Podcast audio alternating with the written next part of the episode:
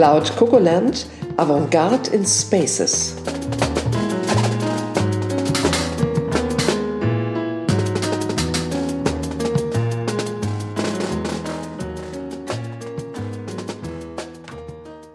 Folge 4 Gebäudebegrünung. Für alle, die mich noch nicht kennen, ich bin Eva Seber und neben mir sitzt meine unglaublich charmante Podcast-Partnerin. Rosa Erdmann. Ich hoffe, das war nicht ironisch. Überhaupt nicht, Rosa. Bevor wir mit dem Podcast beginnen, Gebäudebegrünung, wüsste ich gerne, was Karl, die Stimme der Zukunft, dazu sagt.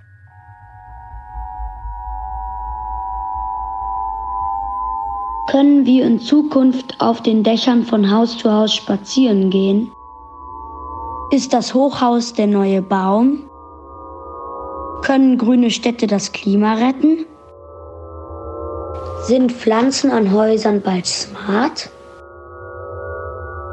Werden die Städte der Zukunft die neuen Wälder sein?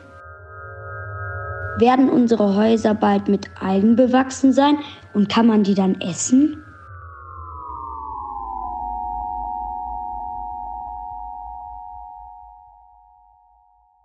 bevor ich jetzt unseren Gast vorstelle, Rosa, wann hast du denn das erste Mal mit Gebäudebegrünung zu tun gehabt?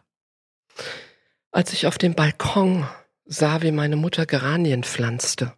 Nein, also Gebäudebegrünung, da sind mir irgendwann Ende der 90er die ersten Bilder aufgefallen. Und ich dachte irgendwie, das ist was ganz Spaciges, wusste auch nicht, dass es ernsthaft gemacht wird. Dann war ich aber 2000 auf der Expo in Hannover habe auch bei der Expo etwas gemacht, habe selber dort ein Gebäude mit betrieben und sah den Pavillon der Holländer. Und da bin ich so richtig stutzig geworden, weil das war richtig einfach nur ein großes Hä? Da musste man sich mit dem Thema beschäftigen, um dieses Gebäude zu verstehen. Ähm, so ein bisschen fast brutalistisch aussehend, kann man sagen. Und auf jedem Stockwerk war einfach nur Begrünung. Von Tulpen angefangen über irgendwelche holländischen Pflanzen. Ich kenne mich ja nicht so gut aus mit Botanik, also äh, Botanik, also Vorsicht Glatteis. Aber es ging eigentlich nur um Begrünung, Beton und Begrünung. Und ich habe mitbekommen, dass er so viele Preise bekommen hat, dieser Pavillon. Und dann kann man natürlich das Thema nicht ignorieren, sondern sagt, was ist das denn? Worum geht es? Spannend. Bei mir weiß ich es noch ganz genau. Ich bin äh, durch Paris gelaufen und äh, war in der Nähe des Eiffelturms, glaube ich. Da gibt es ein Museum äh, für außereuropäische Kunst und das ist komplett begrünt. Und das war so 2005, 2006. Und das hat mich total fasziniert. Und danach habe ich dann recherchiert, wer das war, wer dieses, diese Fassade gemacht hat. Und äh, das war Patrick Blanc. Ähm, habe vielleicht später noch was äh, drüber, aber jetzt möchte ich erstmal unseren Gast vorstellen und ich freue mich so sehr, dass sie äh, heute hier ist, weil sie war unser absoluter Wunschgast. Also wir haben vorher recherchiert und äh, zum Thema Gebäude, Gebäudebegrünung, vertikale Begrünung und Ich freue mich übrigens auch so sehr. Das glaube ich dir, Rosa. Wir freuen uns ja beide so sehr. So, ähm, wir haben, äh, wir, wir, eben, wir haben sie uns total gewünscht. So und äh, jetzt äh, kommt's ja äh, Trommelwirbel. Also es ist Frau Professor Nicole Foser ganz formelle Titel jetzt. Und zwar hat, ist Nicole Architektin, Innenarchitektin und hat einen internationalen Master der Landschaftsarchitektur. Sie hat promoviert in Darmstadt. Ihre Dissertation hatte den Titel Fassade und Pflanze, Potenziale einer neuen Fassadengestaltung. Sie ist Professorin an der Hochschule für Wirtschaft und Umwelt in Nürtingen-Geislingen und ist aktiv in verschiedenen Verbänden und Instituten, Gesellschaften und die sich mit Begrünung von Gebäuden befassen. Beispielsweise war sie die langjährige Präsidentin der Fachvereinigung Bauwerksbegrünung, dem heutigen Bundesverband Gebäudegrün.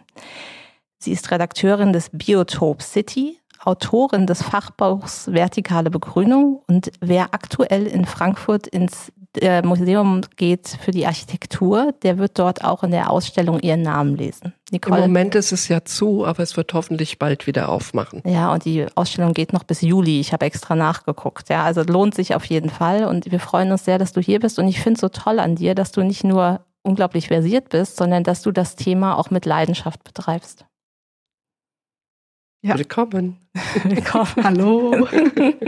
ja. Ja, und wir haben ja, wann hast du denn das erste Mal mit Begrünung zu tun gehabt? Also als, äh, weil wie, wie bist du zu Begrünung gekommen? Zur Begrünung bin ich gekommen durch eben, ja, zuallererst mal an der TU Darmstadt im Rahmen meines Architekturstudiums. Da gibt es das Fachgebiet Entwerfen und Freiraumplanung, Professor Jörg Detmar.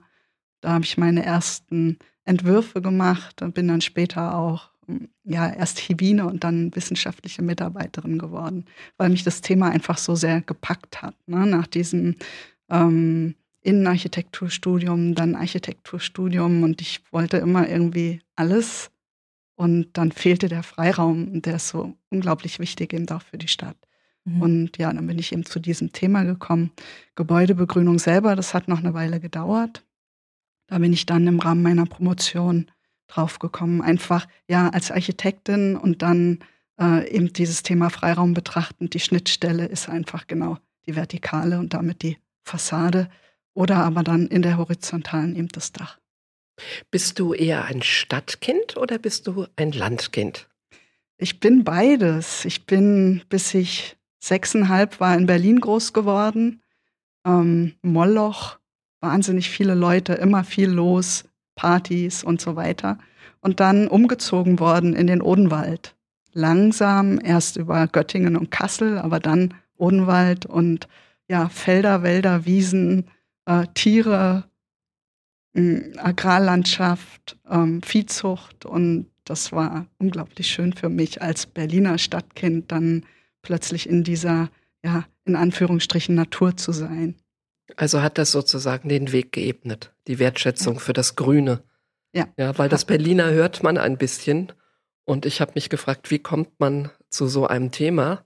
Es sei denn, äh, entweder völlig über die Entfremdung dass man das Grüne überhaupt nicht erlebt und gar nicht weiß, was es ist, oder dass es einem nahe liegt und irgendwann die Leidenschaft entstand und die Wertschätzung für das Grüne und die Natur bei dir.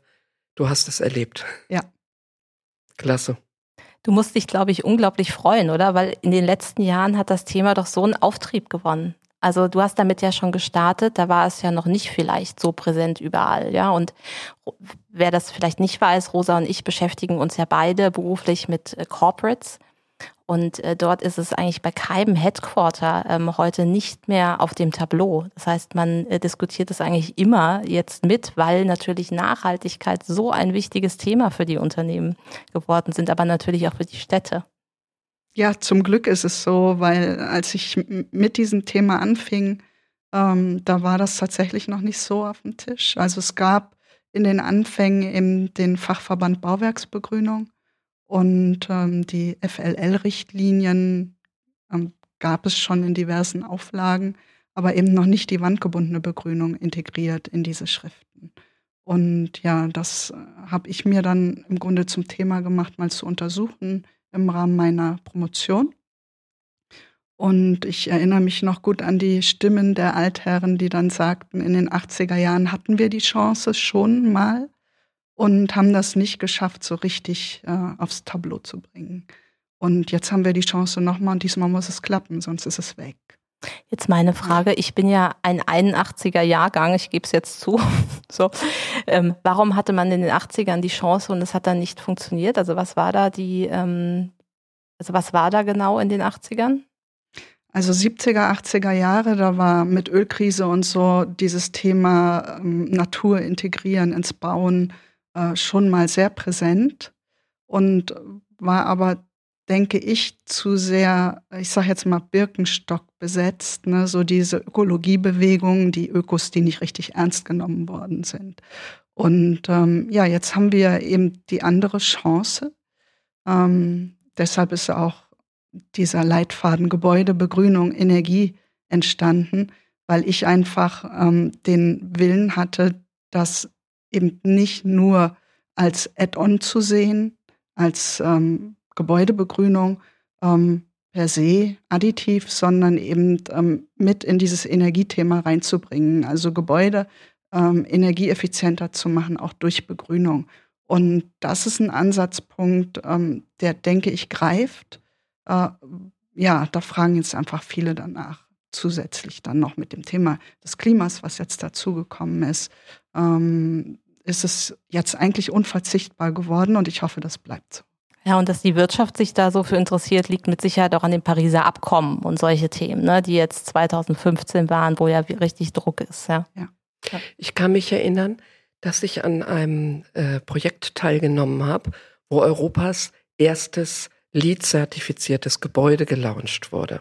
Und das war schon ein sehr nachhaltiges Projekt und weil ich mich schon lange für Nachhaltigkeit auch stark gemacht habe, wurde ich Teil des Projektes und habe dann irgendwann gefragt, nachdem ich mir sämtliche Maßnahmen anguckte und wirklich mit den, ich habe mit den, mit den Ohren geschlackert, was man alles machen kann. Das war ein Unternehmen, das hat es 120-prozentig gemacht, vermeintlich.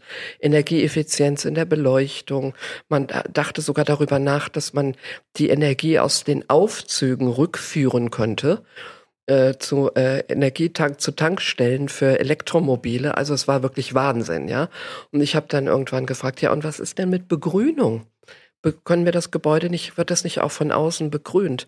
Und da verfinsterten sich die Minen der Architekten und aller Beteiligter. Ich hatte irgendwie fast einen Tabubruch begangen und es hieß so, nein, nein, nein, das ist zu pflegeintensiv, das machen wir nicht, da sehen wir auch keinen Nutzen. Also die Nachhaltigkeit an sich ist zwar, hat einen sehr großen Kommunikationsimpact, man kann damit sehr schön nach außen gehen, aber wenn nicht gleichzeitig ein funktionaler Nutzen verbunden ist, dann äh, scheuen sich doch viele davor. Und dann gibt's halt noch die ganzen Vorurteile. Wie sieht das denn aus mit dem Nutzen? Du hast gerade gesagt, in Sachen Energieeffizienz haben wir große Vorteile, wahrscheinlich auch, weil es die letzten Jahre immer heißer wird, vermute ich. Genau, das ist das große Thema. Also, weil wir verlieren einfach 800 Quadratkilometer Vegetation pro Tag wow. auf der Welt. Ähm, dann ist es klar, dass weniger Verdunstung stattfindet, weniger Abkühlung durch Pflanzen und dann entstehen eben diese langen Trockenperioden, Hitzeereignisse und in der Folge dann die Starkregenereignisse. Und im Grunde können wir mit mehr Begrünung, egal wo, aber in den Städten haben wir eben große Defizite, ähm, ja, das wieder ein bisschen gut machen. Ja, in den Wie denn? Also. Entschuldigung, Eva. Ah, Wie? Ich habe rudimentäre Vorstellungen. Also das Gebäude ist ähm, außen bewachsen. Ja, es ist sehr heiß. Und was gibt es dann für Vorteile? Ja, die Pflanzen kühlen sich selber, wenn es heiß ist. Das ist ihre Überlebensstrategie. Durch die Verdunstung der Pflanzen kühlen sie ihre direkte Umgebung selber. Und das können wir uns zunutze machen. So ist es zum Beispiel in Darmstadt. Da gibt es so ein kleines Rhein-Endhaus, komplett efeu begrünt. Die haben in diesem Hitzesommer 2018, der extrem war, da hat es in Darmstadt von März bis September kaum geregnet, zweimal ganz kurz nur. Ähm, und da gab es an keinem Tag im Sommer mehr als 21 Grad Innentemperatur. Ja, und da sieht man schon, wie gut das funktioniert. Ähm, Gebäudefassaden heizen sich auf, selbst wenn sie weiß gestrichen sind, habe ich selber mal gemessen, dann im Hochsommer 36 Grad, ein Meter nebenan in der Begrünung waren es nur 28 Grad. Oder wenn die Materialien noch dunkler sind, hat man gut mal 50, 52 Grad, alleine wenn es nur Sandfarben ist, also noch relativ hell, trotzdem schon eine viel höhere Aufheizung und direkt daneben dann 33 Grad in der Begrünung. Das sind 19 Kelvin Unterschied, also 19 Grad Unterschied. Erstaunlich, aber wenn es so heiß ist, wo nehmen denn dann die Pflanzen die Feuchtigkeit her? Im besten Fall äh, versorgen sie sich selber mit Wasser und Nährstoffen aus dem Erdboden. Und ähm, wenn sie das nicht können, weil sie zum Beispiel eine wandgebundene Begrünung sind, dann werden sie künstlich mit Wasser und Nährstoffen versorgt. Also das ist die Grundvoraussetzung, dass Pflanzen Wasser zur Verfügung steht. Deswegen sollte man sie auch wässern. Okay, und wenn man jetzt mal weiterdenkt, wir wissen ja, dass wir auch in Zukunft mit der Versorgung durch Wasser, dass das nicht überall sehr einfach ist. Wie, wie hilft man denn dann den Pflanzen, wenn man selbst an Wasserknappheit äh, leidet? Ja, wir müssen, die, wir müssen diesen Teufelskreislauf durchbrechen. Ähm, also Wasser sparen, Bewässerung sparen macht in dem Fall keinen Sinn. Dann müssen wir schauen, wo kriegen wir das Wasser her. Beispielsweise Regenwasser, wenn es dann mal geregnet hat, auffangen und für solche Zwecke dann benutzen oder auch Grauwasser, also schon mal benutztes Wasser, Betriebswasser äh, aus Dusche, Waschmaschine, Handwaschbecken, kann man ja nochmal verwenden. Ne? Das vertragen die Pflanzen auch. Viele denken bei Grauwasser, das wäre das Wasser aus der Toilette und scheuen sich über den Begriff nachzudenken. Das ist es nicht. Grauwasser kann man ja auch leicht aufbereiten, lokal und leicht filtern. Ja. Und nimmt aber nicht das Toilettenwasser, das Handwaschwasser, das ist durch, oder Duschwasser ist äh, durchaus nochmal zu verwenden, ja. Alle haben Angst vor unangenehmen Gerüchen. Spannend. Ähm, ist auch für Unternehmen, glaube ich, sehr relevant, weil ich habe oft so Begrünungs, ähm, Themen gesehen, auch im Innenraum. Und dann wurde das Thema Wasser nicht gleich mitgedacht. Also ich nehme an, wenn du jemanden berätst, denkst du gleich, dass wir nehmen Thema Wasser mit, ne? dass dann irgendwo ein Regenwasserreservoir ist, aus dem man sich dann bedienen kann für die Pflanzen, weil sonst ist es ja auch wieder nicht äh, ja, in einem Zyklus gedacht letztendlich. Ne? Ja, also bestenfalls ja. Und es gibt mittlerweile auch Systeme, Bauweisen, die auch Wasser zwischen, zwischenspeichern. Also ähm, beispielsweise auf einer Dachbegrünung. Wenn man, ähm, ja, wenn das statisch leistbar ist, kann man durchaus 80 Liter pro Quadratmeter nochmal zwischenspeichern. Jetzt haben wir ja schon was gehört, was die Pflanzen können. Also sie können auf jeden Fall schon mal kühlen, haben wir jetzt gelernt. Was können die Pflanzen denn noch, Nicole? Naja, sie können so ein bisschen puffern vor Wind und vor, also vor Witterungsextremen, vor, vor Windbelastungen, vor Auskühlung der Fassade und des Daches. Da sagt man oder findet man in der Literatur zwischen drei und zehn Prozent machen die gut, also puffern einfach durch die Blattmasse und durch Substrat und die Drainageschicht. Ähm, also einfach das, ähm, ja, die Dämmwirkung will ich jetzt nicht sagen, es ist ein Puffer in gewisser Weise. Ne? Und es gibt so ein ganz schönes grünes Gebäude in, in Wien. Wien ist überhaupt Vorreiter, was öffentliche begrünte Gebäude betrifft. Also die machen ähm, vor, wie es richtig geht. Und da ist solch ein Verwaltungsgebäude, das Abfallwirtschaftsamt, die MA 48, ähm, begrünt worden. Das ist ein 50er-Jahre-Gebäude, ähm, in der Sanierung nicht gedämmt, sondern einfach nur mit einer grünen Fassade. Nur ist gut, also aufwendig, sehr schön gemacht, ähm, aber eben mit dieser Grünfassade versehen, die im Winter dafür sorgt, dass man jetzt 20 Prozent Heizwärmeenergie spart. Und für den Sommer hat es erreicht, dass 75 Klimaanlagen abgeschafft werden konnten, also 75 Klimageräte, die vorher 3000 Watt in den acht Stunden verbraucht haben. Wow, das ist beeindruckend. Das ist wahnsinnig viel. Und es müsste doch eigentlich ein Argument sein für die Begrünung. Ja, und auch Geld in die Hand zu nehmen und die Kosten nicht zu scheuen. Ich weiß, jetzt kenne das Verhältnis nicht, nicht. Ich weiß nicht, wie schnell sowas amortisiert ist. Aber ich kann mir vorstellen, dass diejenigen, die äh, die, die Gebäude bauen, sind ja oft nicht die Mieter und manchmal auch nicht die Vermieter. Das kommt ja eigentlich erst dem End-User zunutze, also dem Mieter. Die Ersparnisse durch Energieeffizienz. Welchen ähm, Ansporn haben denn diejenigen, die Gebäude bauen, die eigentlichen Bauherren? Ja, da sind ähm, Wirtschaftlichkeitsbetrachtungen. Es kommt jetzt darauf an, ähm, in welchem Bereich äh, oder für welchen Bereich dieses Gebäude ähm, nun da ist. Wenn man äh, überlegt an Prozesskosteneinsparungen, ähm, an ähm, beispielsweise Kühlung. Wir sind ja hier in Frankfurt und die Kälterei Possmann hat dann grünes Wasserdach, also so eine ähm, ja im Grunde äh, Retentionspflanzendach, wo das Wasser durch die Pflanzen auf dem Dach gekühlt wird. Dann läuft das Wasser in die Bereiche, wo eben die Produktion gekühlt wird, wieder zurück aufs Dach über einen Wärmetauscher und wird diesen Kreislauf wieder erneut gehen. Und dadurch spart die Kälterei Postmann 6000 Euro im Jahr an Kühlkosten. Das ist ein Aspekt. Aber wenn wir zum Beispiel an die äh, Werterhaltung denken. Also solch ein äh, Gebäude, egal ob jetzt Fassade oder auch die Dachabdichtung, halten doppelt so lange unter der Begrünung, weil sie einfach nicht so, so sehr dem ähm, UV und den Witterungen ausgesetzt sind. Ne? Diesen Temperaturextremen, die Materialien äh, arbeiten lassen, sich ausdehnen lassen und wieder schwinden lassen, das ähm, zerstört Materialien relativ schnell. Und Begrünung verschattet das oder deckt das ab. Und dadurch hat man eben diese Temperaturextreme nicht so sehr. Du denkst natürlich in, in Nachhaltigkeit. Und die Kälterei Postmann, vermute ich, hat ihr eigenes Gebäude, das sie auch bewirtschaftet. Wie ist es denn jetzt wirklich mit Bauherren? Die, also ich mache es jetzt ganz einfach. Ich baue ein Haus investiere, dann verkaufe ich das Haus vielleicht direkt danach an jemanden, der vermietet. So, also die Energieersparnisse kommen und die, der Komfort kommt den Mietern zugute. Und äh, die haben ihre Ersparnisse, aber was hat der Vermieter davon und vor allen Dingen, was hat der Bauherr davon? Naja, wenn wir jetzt an Investoren denken, dann verkauft sich dieses Gebäude einfach viel besser. Das ist eine Wertsteigerung.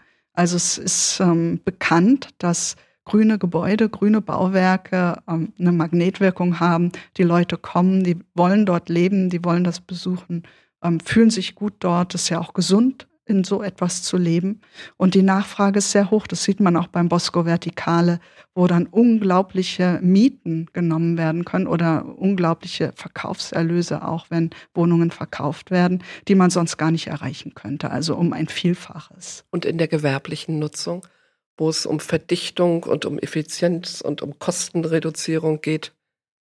Da ist das auch so. Also ich ähm, auch im Asset Management oder so wird jetzt sehr ähm, genau in diese Richtung geguckt, weil es eben das Pariser Abkommen gibt, äh, weil es auch den Druck gibt politisch. Das ist jetzt schon absehbar, dass man grüne äh, Gebäude braucht in Zukunft und die die sind dann wertbeständig. Wie ist es denn ähm, erstmal ganz praktisch, ich habe ein Haus so und ich oder eine Fabrik oder ähm, ne, wir sitzen ja jetzt auch in einem Haus und das soll jetzt begrünt werden. Wie geht geht ihr daran? Also wird dann erstmal gemessen, wie sind die Außentemperaturen, wo eignet sich welche Pflanze, ähm, wie, wie, wie habe ich mir das vorzustellen? Ja, man, man kann das Ganze jetzt vorher natürlich simulieren und dann den perfekten äh, Ort äh, zur Kühlung und so weiter äh, herausfinden. Aber grundsätzlich geht man erstmal so vor, dass man sich die Gebäudesubstanz anschaut, also die Konstruktion. Und je nach Konstruktion kommen verschiedene Begrünungsbauweisen in Betracht. Und dann kann man auswählen. Hat auch was damit zu tun, wenn ich zum Beispiel Fassaden begrünen möchte, gibt es einen Bodenanschluss. Ne? Dann arbeitet man mit Kletterpflanzen am besten, weil sich die Pflanzen selber versorgen können. Das ist dann sehr günstig. Ähm, oder hat man eben diesen Bodenanschluss nicht? Was ist das, ein Bodenanschluss? Ein Bodenanschluss, die, ob es einen Erdanschluss gibt.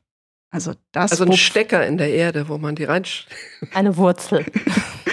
Oder meinst du, dass Erde da ist, woraus genau. der die Pflanze wachsen kann? Genau, okay. Genau. Also das, worin sie wurzeln kann, ne? Okay. Ob da Platz ist. Und das ist aber oftmals nicht der Fall in Städten. Dann ist da die Leitungsinfrastruktur. Das ist schwierig. Ähm, da dürfen sich Wurzeln nicht unbedingt ausbreiten. Und dafür gibt es dann so, sogenannte wandgebundene Begrünungen, wo Pflanzen dann eben in speziellen Substraten in extra Behältern wachsen oder wurzeln ähm, und dann eben auch ohne Bodenanschluss zurechtkommen, wenn sie dann bewässert werden. An der Stelle auch nochmal auf das Architekturmuseum verwiesen. Das sieht man sehr schön in der Ausstellung die übrigens wirklich toll und spannend ist. Du hast ja, auch irgendwas da, mit der Ausstellung zu tun gehabt? Genau, da möchte ich jetzt aber auch noch mal ähm, einhaken, weil diese Ausstellung, ähm, die ist ja im Augenblick geschlossen, leider. Ähm, man hat aber tatsächlich die Möglichkeit, auch an Online-Führungen teilzunehmen, die, ich glaube, jeden Sonntag stattfinden, irgendwie ab 14 Uhr oder so. Ähm, also Riesenvorteil, weil jetzt nicht nur die Menschen, die äh, Frankfurt Umgebung leben, äh, dorthin gehen, sondern eben die ganze Republik eigentlich an diesem Event teilnehmen kann. Da können wir nochmal appellieren, das lässt sich ja sicherlich, äh, sicherlich über die Website des Deutschen Architekturmuseums in Frankfurt am Main ergoogeln. Genau. Jetzt hatten wir die, also äh, primär ist es gut, wenn man Bodenanschluss hat. Wenn man jetzt den Bodenanschluss nicht hat, was würde man denn dann machen zur äh, Begrünung? Ja, dann gibt es eben verschiedene Bauweisen, die man nutzen kann, je nachdem, welche Art der Konstruktion man hat, vorfindet. Ähm, dann gibt es ähm, sogenannte Rinnen, also Linearbehälter stellen Sie sich einen Blumenkasten vor, ja, mhm. den man an die Fassade hängt. Das gibt es auch in größer. Das gibt es auch als Einzelbehälter, äh, die man dann anhängen oder aufstellen kann. Ähm, dann wachsen die Pflanzen immer noch ähm, aus der horizontalen raus nach oben, so wie sie das im Erdboden auch tun würden. Oder aber dann ähm, eben seit den 90er Jahren die wandgebundenen vertikalen Gärten, wo Substrat und Behälter dann eben in die Vertikale gekippt sind und die Pflanzen dann eben daraus wachsen. Und das gibt es ähm, in Form von Substratbehältern, also Wuchsbehältern, ähm, flächigen oder eben aber auch ähm, ja, Substratmatten.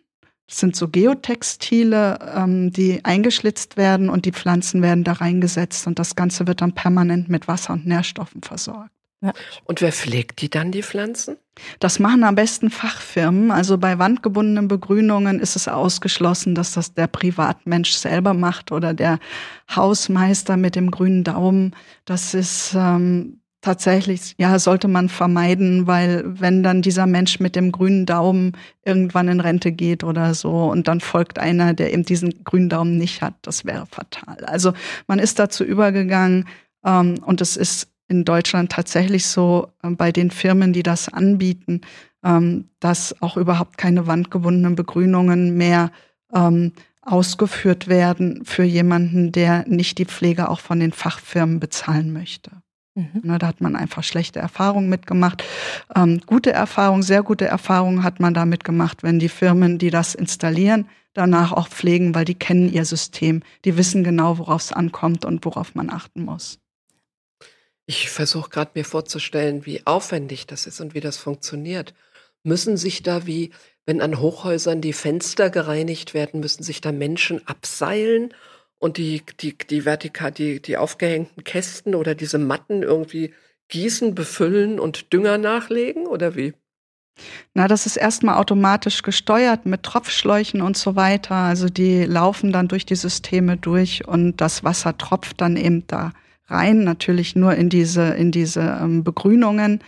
Mm, da gibt's verschiedene Möglichkeiten der Pflege. Wenn die Gebäude nicht ganz so hoch sind, dann kann man Hubsteiger benutzen, flach sogar Leitern oder so. Und dann, äh, ja, ab einer gewissen Höhe braucht man tatsächlich äh, Kletterer, die das Ganze machen. Oder aber man fährt einfach mit dem Fassadenreinigungssystem. Fenster müssen ja genauso gereinigt werden. Dafür gibt es an Hochhäusern spezielle Systeme, mit denen ähm, die äh, Fensterflächen befahren werden können. Und die kann man genauso dann auch zur, zur Grünpflege benutzen. Das sind so Körbe, in denen die Menschen stehen. Da können manchmal sogar drei Leute drin stehen und die Fenster putzen. War übrigens mein Traumberuf als Kind.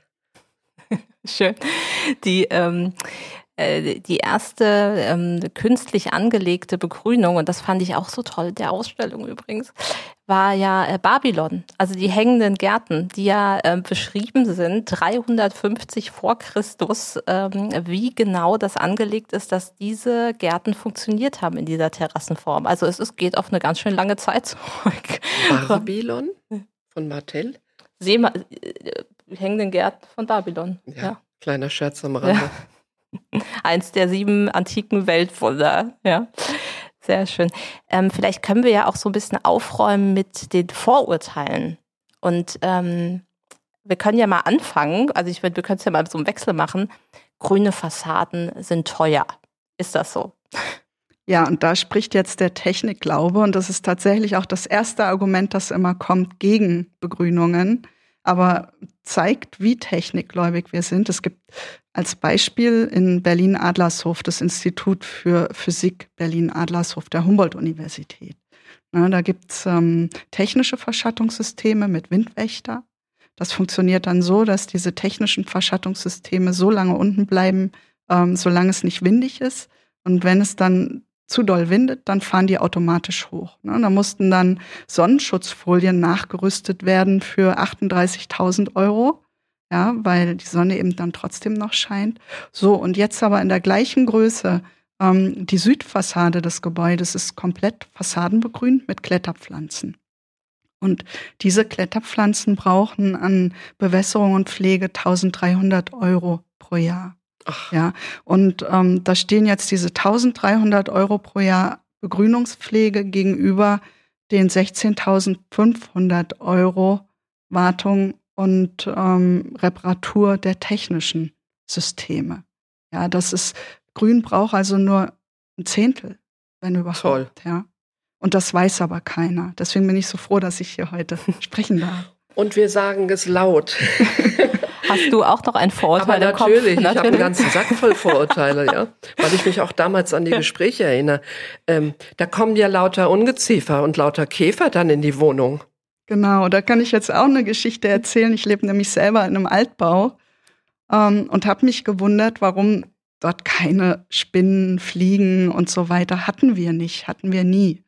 Ja, ähm, habe gedacht, das hängt vielleicht damit zusammen, dass man in diesen Altbauten irgendwelche giftigen Stoffe verbaut hat oder so. Also ich habe mich einfach nur gewundert. Wir hatten eine riesen Efeu-Wand, Efeu-Fassade ähm, mit so einem meterdicken, wunderschönen Efeu.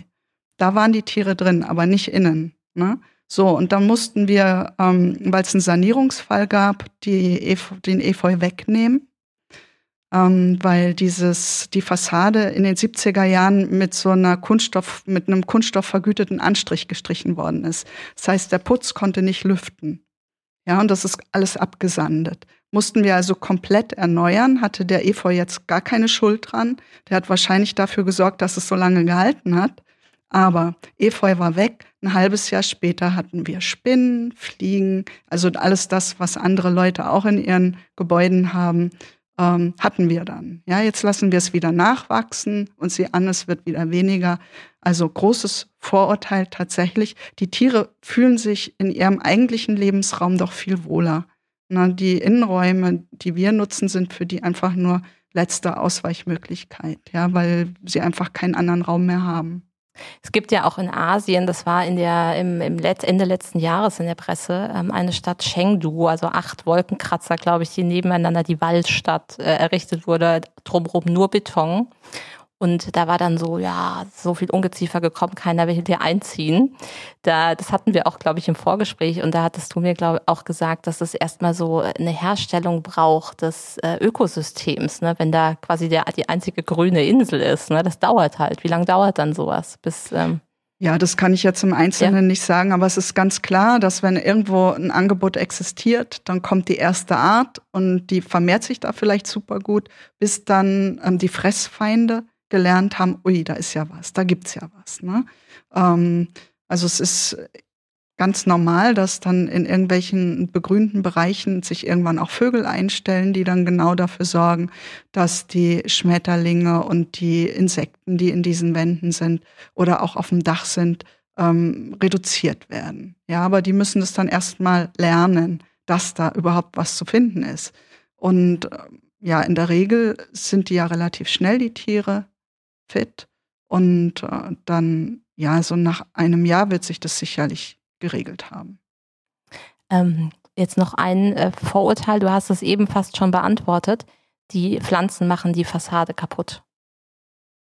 Das ist nicht so. Nee, das ist nicht so, weil tatsächlich hält die Fassade mindestens doppelt so lange dahinter. Ähm, eigentlich noch länger, ne? wenn man sich alte Ruinen anschaut, die efeu bewachsen sind. Ähm, da sind die Fugen ausgewittert dort, wo der Efeu nicht ist. Ne, da sind die ausgewaschen und dort, wo eben Efeu ist und wenn man den wegschneidet, wenn man den, wenn man den entfernt, dann sieht man hinter hunderte Jahre alten ähm, Bewuchs intaktes Mauerwerk, ja, wie vom ersten Tag. Und ähm, das zeigt, dass man tatsächlich ähm, solche Flächen wunderbar schützen kann aber sie muss von Anfang an riss- und fugenfrei sein. Das ist wichtig, weil ansonsten würden lichtfliehende Pflanzen, und dazu gehören beispielsweise Efeu und wilder Wein, in diese Fugen einwachsen und im dicken Wachstum das dann auch zerstören. Also das Wichtigste, wenn man mit solchen Selbstklimmern arbeitet, dass ähm, die Fassaden intakt sind.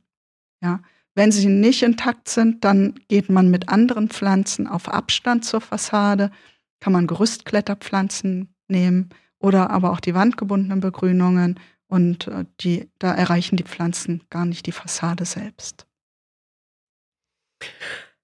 Ich hab's noch im Ohr.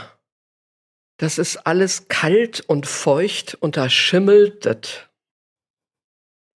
Ja, sollte gut hinterlüftet sein. Ne? Also Gerade Kletterpflanzen oder auch die wandgebundenen Begrünungen geben uns die Möglichkeit, genug Abstand zu halten zur Fassade. Ähm, bei Kletterpflanzen dann mindestens 10 Zentimeter, damit das auch gut hinterlüften kann, damit Blätter, die vielleicht abfallen, dann auch weggeweht werden können und nicht so ein Modder dahinter entsteht. Ne? Das ist ganz wichtig. Ähm, und das ist es aber dann auch schon. dann sollte man noch darauf achten, dass man Kletterpflanzen wählt, die nicht höher werden als das Haus selber oder die Wuchshilfe selber, weil sonst kommt man mit der Pflege nicht nach. Da muss man ja immer schneiden. Wenn man sich Pflanzen auswählt, die so etwa einen Meter unter Dachrand bleiben, dann gibt es da gar kein Problem. Dann braucht man auch nicht öfter pflegen, als das sein sollte, nämlich bei Kletterpflanzen ungefähr einmal im Jahr und bei wandgebundenen Begrünungen zweimal im Jahr. Es gibt ein Lieblingsgebäude in der Ausstellung noch, ähm, und zwar ist das auch in Darmstadt. Das ist das Baumhaus aus Darmstadt. Und das fand ich deshalb so toll, weil es so ein bisschen anarchisch ist, finde ich. Also er hat sich überlegt, ähm, alles, was so anfliegt, darf da wachsen. Und das wächst da jetzt auch. Ich habe mich nur gefragt, hm, eigentlich muss man doch mit dem Gewicht auch so ein bisschen aufpassen. Wenn da jetzt Bäume auf seinem äh, Dach wachsen, funktioniert das so? Also interessant. Ja, funktioniert, muss natürlich vorher durchgerechnet sein. Er muss genau wissen, wie viel Last er zulassen darf. Das ist ganz klar. Ich habe noch was ganz schlimm, ich würde noch nicht mal sagen Vorurteil, einen ganz schlimmen Einwand gehört. Das verschandelt ja die Schönheit der Fassaden in der Großstadt. Ja, es könnte sein, ne, wenn man jetzt an, an ähm, unglaublich gut gestaltete Gebäude und Gebäudekomplexe denkt, dann ähm, möchte man da vielleicht nicht additiv grün haben, aber man kann es ja in die Gestaltung integrieren. Man kann ja mit Grün planen. Und es gibt so wunderschöne Beispiele weltweit, ähm, was da alles möglich ist. Und diese Möglichkeit, die kann man ja nutzen. Mhm. Ich glaube, da hat jemand irgendwie an ähm, Gründerzeitgebäude gedacht und Stuckfassaden und sowas. Ja, ich könnte mir auch vorstellen, dass im Bereich Gotik, ja, wenn man jetzt an Dombau oder so denkt, da wüsste ich jetzt auch nicht, wie ich begrüne, aber auch bin mir ganz sicher, wenn man länger drüber nachdenkt, findet man da auch eine ästhetische Lösung. Und das ist ja auch die Ausnahme an Gebäuden, oder? Ja, also so viele denkmalsgeschützte Gebäude haben wir jetzt nicht in den Städten.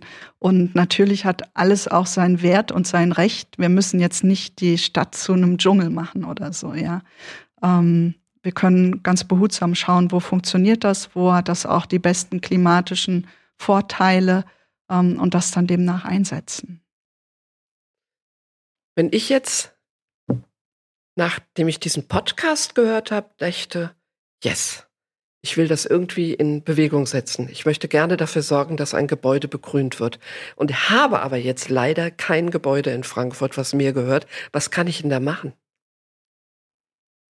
Nachbarn überzeugen, Vermieter überzeugen, einfach das Thema streuen, also diese großartigen Vorteile. Ich habe jetzt über ein paar Vorteile geredet, aber der wichtigste Vorteil ist einfach der Bestand, der Fortbestand das heißt, ähm, den Generationen nach uns die Möglichkeit zu lassen, ähm, auf dieser Erde, diese wunderschöne Erde auch nutzen zu können. Und ähm, ja, mit der Vernichtung der Grünflächen hatten wir ja vorhin schon drüber geredet, erreichen wir einfach nur wahnsinnige Aufheizungen. Acht der neun wärmsten Jahre seit 1881 sind seit dem Jahr 2000 gemessen worden. Ja? Und jeder Hitzetag kostet Deutschland 40 Millionen ähm, Euro durch Verlust an Arbeitskraft, an Krankenhauskosten und an frühen Tod. 2003 sind alleine 70.000 Europäer an Hitze gestorben. Ja. Und ähm, da gibt's nicht solche Programme, wie wir jetzt haben, um Menschenleben zu retten. Also Gott sei Dank jetzt langsam gibt es sie. Immer mehr Städte ähm, fordern Begrünung in Bauwerken und Anbauwerken. Ähm, da sind wir jetzt gerade auf einem ganz guten Weg und ist höchste Zeit. Also unsere Klimatologen, die haben mal berechnet, dass 60 Prozent der Gebäudeflächen, also Dach und Fassaden, begrünt sein müssten, um im Straßenraum 1,2 Grad zu reduzieren. Ne? Und die Klimatologen sagen ja vorher, dass wir so bis 2100 um die 2,5 bis 4,5 Grad Erhöhung haben. Ähm, Insofern, ja, müssen wir einfach schauen, dass wir so viele Flächen wie möglich finden, wo man Begrünung einsetzen kann. Natürlich auch jenseits der Gebäudebegrünung dann die ganzen Flächen mit Bäumen und so weiter. Es ist also eine Kommunikationsaufgabe und wir müssen alle drüber sprechen. Das haben wir jetzt schon eine ganze Weile getan. Eva, du siehst aus, als hättest du noch etwas zu sprechen. Nein, ich fand das eigentlich fast ein tolles Schlusswort von dir. Also das ähm, ich, das passt auch sehr zu einem, ich mache ja immer das Zitat. Ich habe natürlich wieder ein Zitat äh, rausgesucht. Damit wollte ich dir den Ball auch ja, zu ein Zitat. ähm, und zwar habe ich dieses Mal ausgesucht ein Zitat von Charles Darwin. Alles, was gegen die Natur ist, hat auf Dauer keinen Bestand. Wir freuen uns aufs nächste Mal. Vielen Dank, es war sehr schön. Schön, dass du gekommen bist. Danke auch. Ich hoffe, wir hören voneinander.